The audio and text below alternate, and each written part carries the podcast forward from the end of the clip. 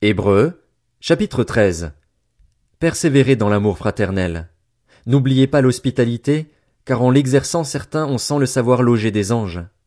Souvenez-vous des prisonniers comme si vous étiez prisonniers avec eux, et de ceux qui sont maltraités comme si vous étiez dans leur corps.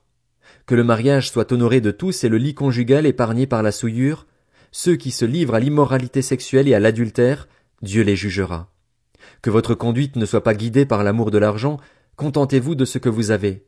En effet, Dieu lui-même a dit, Je ne te délaisserai pas et je ne t'abandonnerai pas. C'est donc avec assurance que nous pouvons dire, Le Seigneur est mon secours, je n'aurai peur de rien. Que peut me faire un homme? Souvenez-vous de vos conducteurs qui vous ont annoncé la parole de Dieu. Considérez quel est le bilan de leur vie et imitez leur foi. Jésus-Christ est le même hier, aujourd'hui et pour l'éternité. Ne vous laissez pas entraîner par toutes sortes de doctrines étrangères.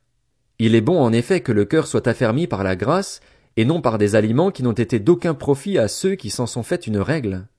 Nous avons un hôtel dont ceux qui accomplissent le service du tabernacle n'ont pas le droit de tirer leur nourriture. En ce qui concerne les animaux dont le sang est apporté par le grand prêtre dans le sanctuaire pour l'expiation du péché, leur corps est brûlé à l'extérieur du camp. Voilà pourquoi Jésus aussi, afin de procurer la sainteté au peuple au moyen de son propre sang, a souffert à l'extérieur de la ville. Sortons donc pour aller à lui à l'extérieur du camp, en supportant d'être humiliés comme lui. En effet, ici-bas nous n'avons pas de cité permanente, mais nous recherchons celle qui est à venir. Par Christ, offrons donc sans cesse à Dieu un sacrifice de louange, c'est-à-dire le fruit de lèvres qui reconnaissent publiquement lui appartenir. Et n'oubliez pas de faire le bien et de vous entraider, car c'est à de tels sacrifices que Dieu prend plaisir. Obéissez à vos conducteurs et soumettez-vous à eux, car ils veillent sur votre âme en hommes qui devront rendre des comptes. Ils pourront ainsi le faire avec joie et non en soupirant, ceux qui ne vous seraient d'aucun avantage. Priez pour nous. Nous sommes en effet convaincus d'avoir une bonne conscience, puisque nous voulons bien nous conduire en toutes circonstances. Je vous invite plus particulièrement à prier pour que je vous sois rendu plus tôt. Le Dieu de la paix a ramené d'entre les morts notre Seigneur Jésus, devenu le grand berger des brebis grâce au sang d'une alliance éternelle qu'il vous rende capable de toute bonne œuvre pour l'accomplissement de sa volonté, qu'il fasse en vous ce qui lui est agréable par Jésus Christ, à qui soit la gloire au siècle des siècles. Amen. Je vous invite, frères et sœurs, à faire bon accueil à ces paroles d'encouragement, car je vous ai écrit brièvement. Sachez que notre frère Timothée a été relâché. S'il vient assez tôt, j'irai vous voir avec lui. Saluez tous vos conducteurs ainsi que tous les saints. Ceux d'Italie vous saluent. Que la grâce soit avec vous tous. Jacques, chapitre 1 De la part de Jacques, serviteur de Dieu et du Seigneur Jésus-Christ, aux douze tribus dispersées. Salut. Mes frères et sœurs, considérez comme un sujet de joie complète les diverses épreuves auxquelles vous pouvez être exposés, sachant que la mise à l'épreuve de votre foi produit la persévérance.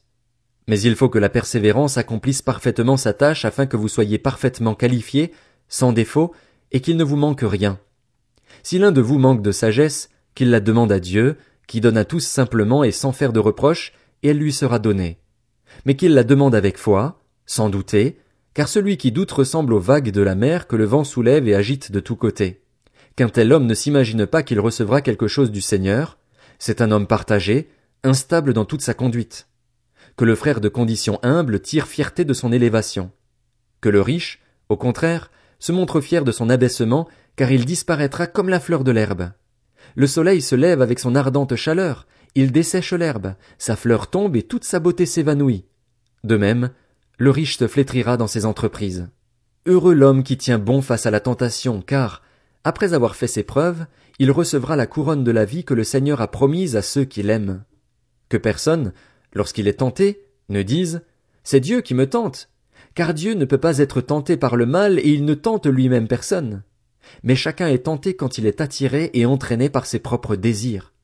Puis le désir, lorsqu'il est encouragé, donne naissance au péché et le péché, parvenu à son plein développement, a pour fruit la mort. Ne vous y trompez pas, mes frères et sœurs bien-aimés. Tout bienfait et tout don parfait viennent d'en haut. Ils descendent du Père des Lumières, en qui il n'y a ni changement ni l'ombre d'une variation. Conformément à sa volonté, il nous a donné la vie par la parole de vérité afin que nous soyons en quelque sorte les premières de ses créatures.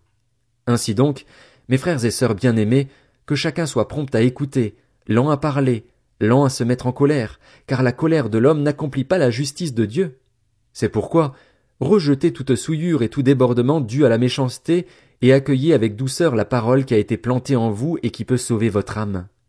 Mettez en pratique la parole et ne vous contentez pas de l'écouter en vous trompant vous-même par de faux raisonnements. En effet, si quelqu'un écoute la parole et ne la met pas en pratique, il ressemble à un homme qui regarde son visage dans un miroir et qui, après s'être observé, s'en va et oublie aussitôt comment il était. Mais celui qui a plongé les regards dans la loi parfaite, la loi de la liberté, et qui a persévéré, celui qui n'a pas oublié ce qu'il a entendu mais qui se met au travail, celui-là sera heureux dans son activité. Si quelqu'un parmi vous croit être religieux alors qu'il ne tient pas sa langue en bride mais trompe son propre cœur, sa religion est sans valeur. La religion pure et sans tache devant Dieu notre Père consiste à s'occuper des orphelins et des veuves dans leur détresse et à ne pas se laisser souiller par le monde. Jacques, chapitre 2 Mes frères et sœurs, que votre foi en notre glorieux Seigneur Jésus-Christ soit libre de tout favoritisme. Supposez en effet qu'entre dans votre assemblée un homme portant un anneau d'or et des habits somptueux, et qu'entre aussi un pauvre aux habits crasseux. Si vous tournez les regards vers celui qui porte les habits somptueux pour lui dire toi, assieds-toi ici à cette place d'honneur, et que vous disiez au pauvre, Toi, tiens-toi là debout, ou bien, assieds-toi par terre, à mes pieds. Ne faites-vous pas en vous-même une distinction et ne devenez-vous pas des juges au mauvais raisonnement? Écoutez, mes frères et sœurs bien-aimés. Dieu n'a-t-il pas choisi ceux qui sont pauvres aux yeux du monde pour les rendre riches dans la foi et héritiers du royaume qu'il a promis à ceux qui l'aiment? Et vous, vous méprisez le pauvre? N'est-ce pas les riches qui vous oppriment et qui vous traînent devant les tribunaux?